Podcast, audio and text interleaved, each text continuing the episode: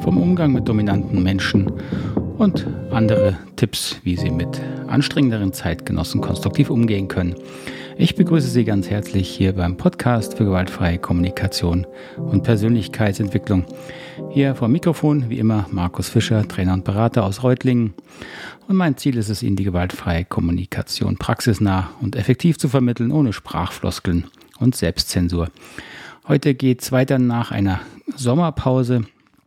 Im August habe ich ja keine äh, Episoden veröffentlicht und da dieser Podcast auch immer relativ frisch produziert wird, ähm, mache ich also auch keine Vorproduktion. Das finde ich auch nicht so passend, weil ich dann doch immer wieder auf auch aktuelle Fragen hier eingehe und ähm, auch auf die Fragen meiner Community eingehen möchte. Und da bin ich auch am richtigen Stichpunkt für heute. Zum einen erstmal möchte ich ganz herzlich begrüßen drei neue Unterstützer dieses Podcasts. Das ist Monika, Diana und Ralf. Ihr seid neu dabei und ich freue mich sehr und bedanke mich wirklich für eure Unterstützung hier. Dieser Podcast wird ganz äh, ausdrücklich und vehement mitgetragen von einer kleinen Gemeinschaft, die hoffentlich bald größer wird, von Menschen, die ein paar Euro im Monat geben, um mir einfach auch die Zeit zu ermöglichen, hier zu nutzen.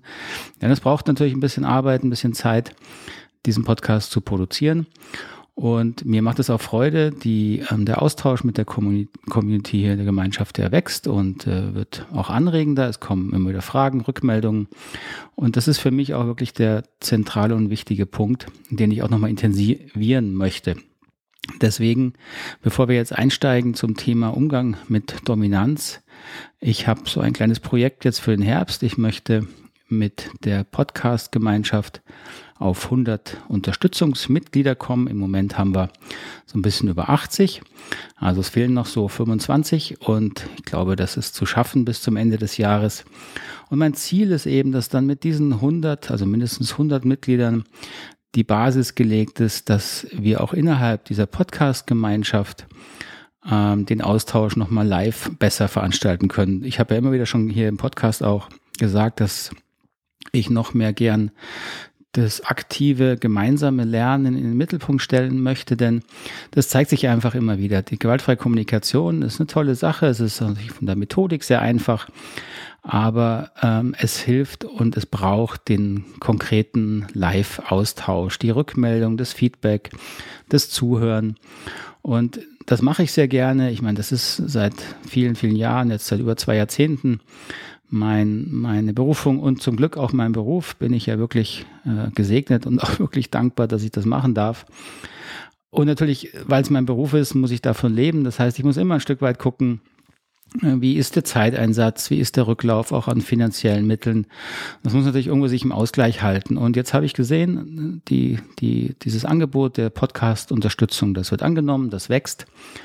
Und so grob ab 100 Leuten ist erstmal eine gute Basis, dass wir zum Beispiel mal einen ganzen Nachmittag, einen ganzen Vormittag hier nur für die Mitglieder der Podcast-Gemeinschaft ähm, oder zumindest zentral für diese Mitglieder einen Austausch starten können. Live dann eben per wahrscheinlich Audio, vielleicht auch Video, das muss ich mal sehen, wie sich das am einfachsten organisieren lässt.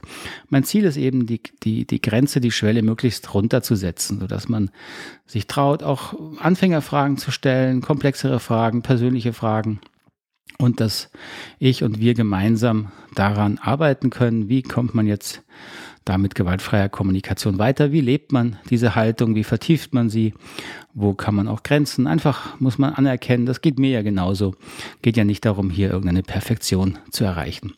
Deswegen würde es mich freuen, wenn Sie diesen Podcast hören ähm, und mal überlegen, auf die, in diese Gemeinschaft zu kommen.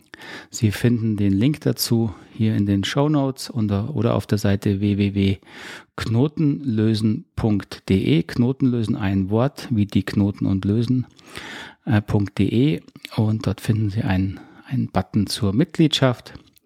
Und dann können Sie einfach aussuchen, welchen Betrag. Das geht bei zwei, drei Euro im Monat los.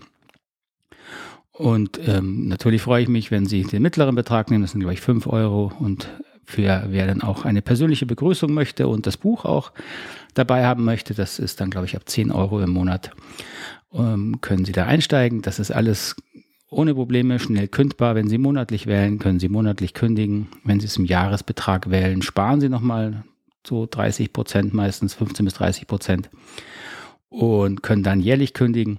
Das ist natürlich für mich toll, weil dann habe ich eine gewisse Kalkulationsgrundlage. Aber da müssen Sie für sich natürlich schauen, was auch passt. Also schauen Sie gerne, würde mich sehr freuen, auf der Seite knotenlösen.de unter Mitgliedschaft. Wäre toll, wenn Sie damit einsteigen. Und sobald wir die 100 Teilnehmer und Mitglieder hier erreicht haben, mache ich mich daran, dass wir hier mal einen gemeinsamen GFK vor Nachmittag live organisieren. Da freue ich mich jetzt schon drauf. Gut, jetzt steigen wir aber ein in das Thema Umgang mit Dominanz, mit dominanten Menschen.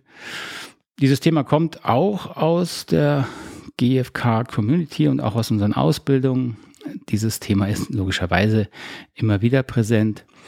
Mit logischerweise meine ich natürlich, wenn wir mit Menschen zu tun haben, dann geraten wir an Personen, denen es leichter fällt, ihre Wünschen und Interessen durchzusetzen sei es, dass sie die Macht dadurch durch ihre Position haben und häufig natürlich auch auf eine Art und Weise kommunizieren, die es uns dann vielleicht schwer macht, unsere eigenen Wünsche und Interessen gleichberechtigt einzubringen. Also neulich meinte ein Teilnehmer, ja, seine Chefin, die, wie hat er sie bezeichnet, eine Vielrednerin. Also Vielrednerin heißt, er schafft es nicht, sie zu unterbrechen. Ja, und natürlich kommt man dann nicht ins Gespräch, dann wird schwierig, dann äh, hält man viel zurück, man schluckt vieles runter und so entsteht natürlich der Eindruck und ist ja auch erstmal dann eine Realität, dass man da in einem Dominanzverhältnis gefangen ist.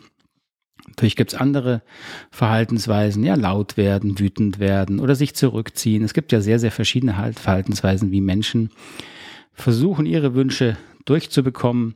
Und je nachdem, was sie gelernt haben, entweder durch äh, aktives oder reaktives Verhalten, was eben mehr besser funktioniert hat. Das versuchen sie natürlich dann auch mit ihren Mitmenschen. Und das klappt ja auch mehr oder weniger gut. Aber wie können Sie jetzt damit umgehen? Ich habe mich da auch mal ein bisschen im Netz, im Internet, im Internet umgesehen. Und äh, da stößt man ja auf eine Vielzahl von Tipps und Tricks und was Sie tun können. Und ich muss Ihnen ehrlich sagen, da bin ich sehr skeptisch, was ich da viel, also einiges gesehen und gehört habe. Also natürlich wird dann beschrieben, ja, wenn Sie jetzt mit einem äh, dominanten Menschen zu tun haben, ähm, dann äh, üben Sie nicht zu verstummen. Also verstummen Sie einfach nicht.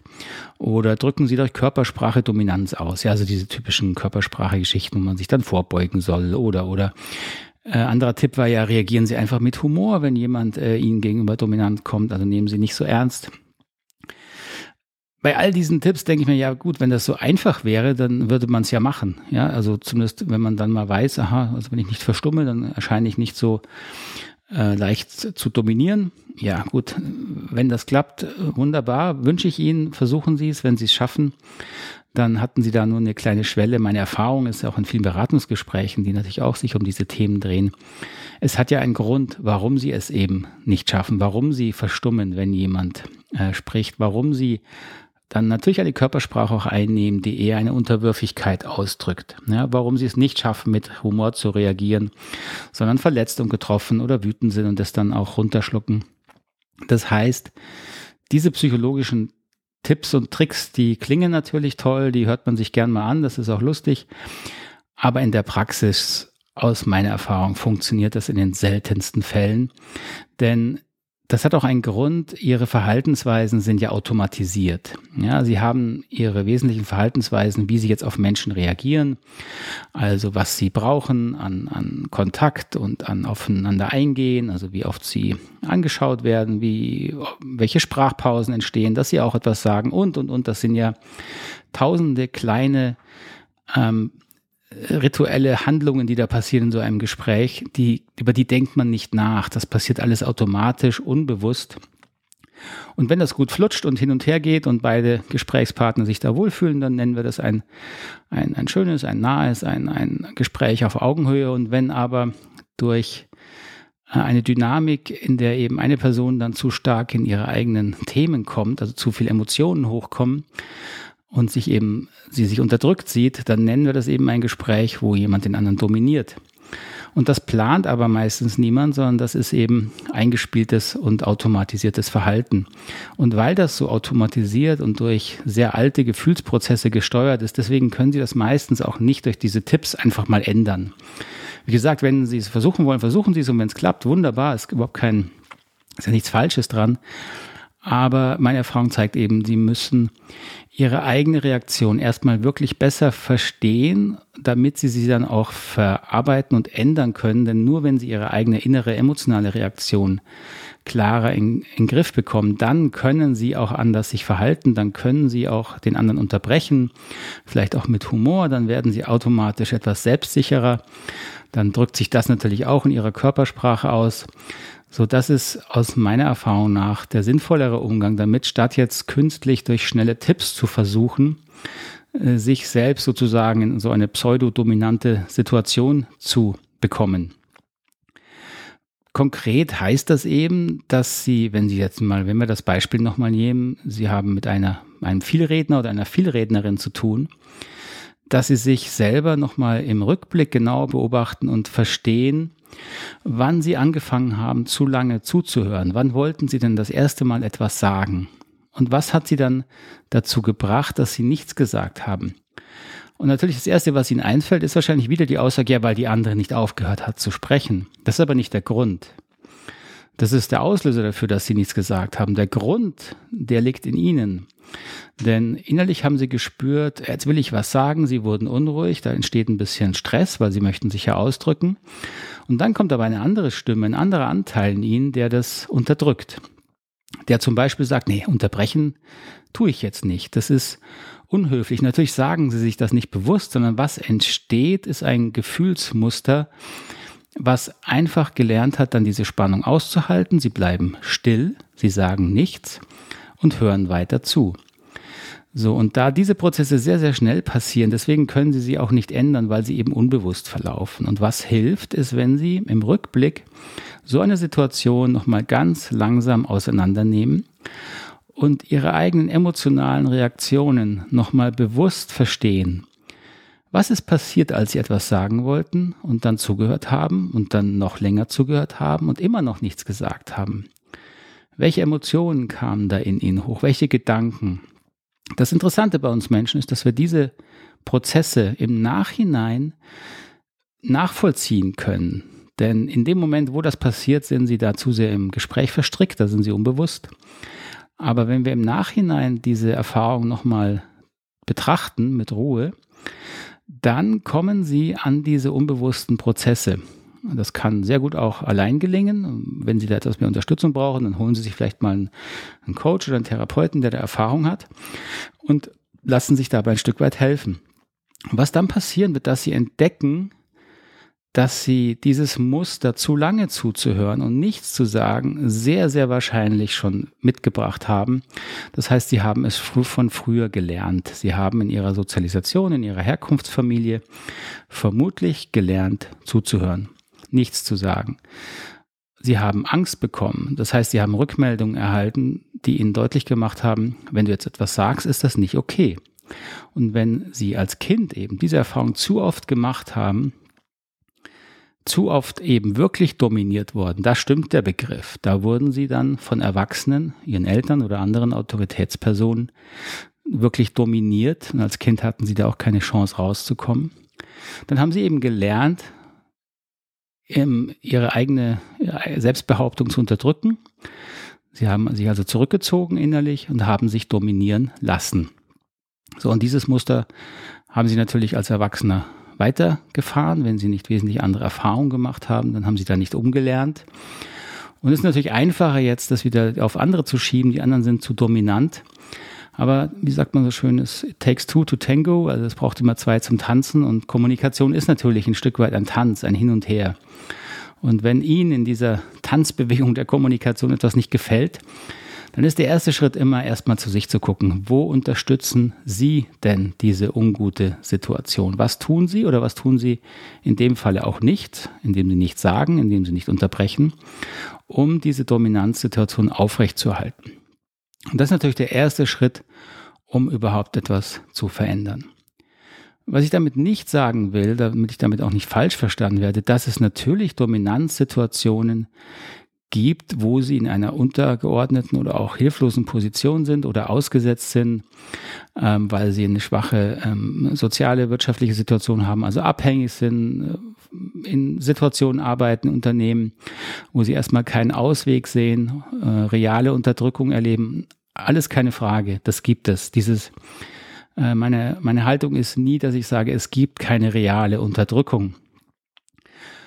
Nur und daneben gestellt sehe ich eben auch, dass wir in sehr vielen Situationen als Erwachsener diese Unterdrückung mitmachen und teilweise sogar unterstützen, weil wir eben nicht gelernt haben, für uns einzutreten und uns zu trauen, äh, etwas zu sagen und unserem Gegenüber zu, ähm, zu verstehen zu geben, dass uns die Situation nicht gefällt, dass wir etwas anderes wollen. So dieses erstmal Selbstverantwortung übernehmen für den eigenen Anteil an dieser Dominanzsituation. Das ist der erste Schritt, dass Sie lernen, sich langsam da herauszuarbeiten. Und zwar auf eine gesunde und, wie ich finde, auch ähm, wertvolle Art, weil Sie dann nicht den anderen Menschen dafür verurteilen müssen, schlecht machen müssen, abwerten müssen. Natürlich hat der andere Mensch die gleichen Erfahrungen, ähnliche Erfahrungen und hat halt gelernt, sich durchzusetzen. Äh, da stehen eigene Themen dahinter. Das ist auch nicht äh, immer angenehm. Wenn Sie sich mal in die ersten Schuhe setzen, dann werden Sie auch innerlich lernen und erleben können, dass jemand, der gelernt hat, Dominanz zu sein und versucht sich mal vorzustellen, was diese Erfahrung war in der Kindheit. Wenn man also lernen musste, nur wenn ich mich gegenüber anderen Menschen durchsetze, bekomme ich das, was ich brauche. Das mag erstmal angenehm klingen, aber auf einer emotionalen Ebene bedeutet das auch, dass da viel Abwertung drin steckt, viel Angst drin steckt. Da haben wir alle Erfahrungen gemacht, die unsere Muster prägen. Und es hilft eben langfristig eher, wenn Sie lernen, Ihre eigenen Muster zu erkennen und bewusst zu verarbeiten und zu verändern. Dabei geht es also wie immer um das Thema Selbstreflexion Ihrer eigenen Erfahrung, ihre eigenen Reaktionen. Und dabei hilft natürlich die gewaltfreie Kommunikation, indem sie da ein simples Reflexionsmodell anbietet mit einigen Unterscheidungen, die hilfreich sind. Die wesentliche ist natürlich immer wieder die Unterscheidung, dass man Gefühle lernt zu unterscheiden, von Bewertungen, Bedürfnisse, von Strategien zu unterscheiden.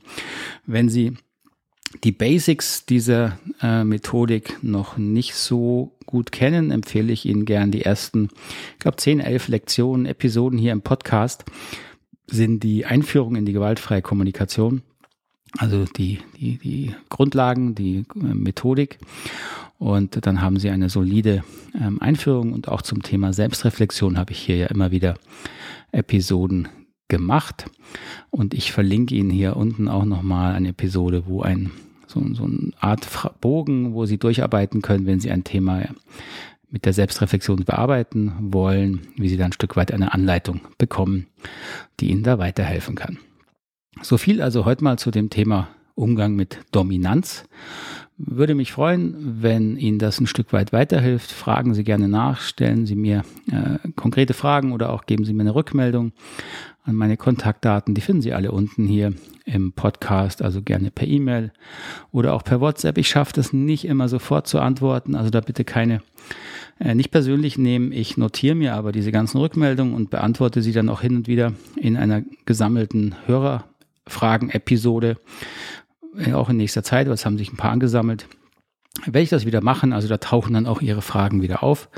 Und wenn Sie fleißig zuhören, dann kriegen Sie die da auch beantwortet. Aber persönlich schaffe ich das natürlich bei der dann doch wachsenden Menge an Anfragen nicht mehr.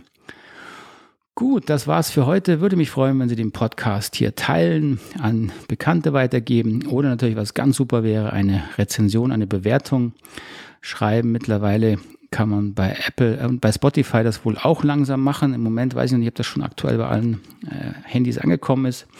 Aber es gibt jetzt eine Funktion, wo man auch Sterne vergeben kann bei Spotify. Können Sie gerne mal gucken, würde mich freuen. Oder auf äh, Apple Podcast eine Rezension und Sterne. Ich lese die alle, ich kann da nur leider nicht drauf antworten, aber ich freue mich natürlich sehr über jede tolle Bewertung, die ich da lese. Da können Sie also ganz sicher sein. Das war's für heute wieder. Ich bin gespannt von Ihnen zu hören. Würde mich sehr freuen, wenn Sie die GFK-Gemeinschaft hier weiterbringen und unterstützen. Wie gesagt, auf der Seite www.knotenlösen.de unter Mitgliedschaft finden Sie da die notwendigen Informationen. Alles Gute wünsche ich Ihnen erstmal. Bleiben Sie gesund und bis zum nächsten Mal. Tschüss. Ade.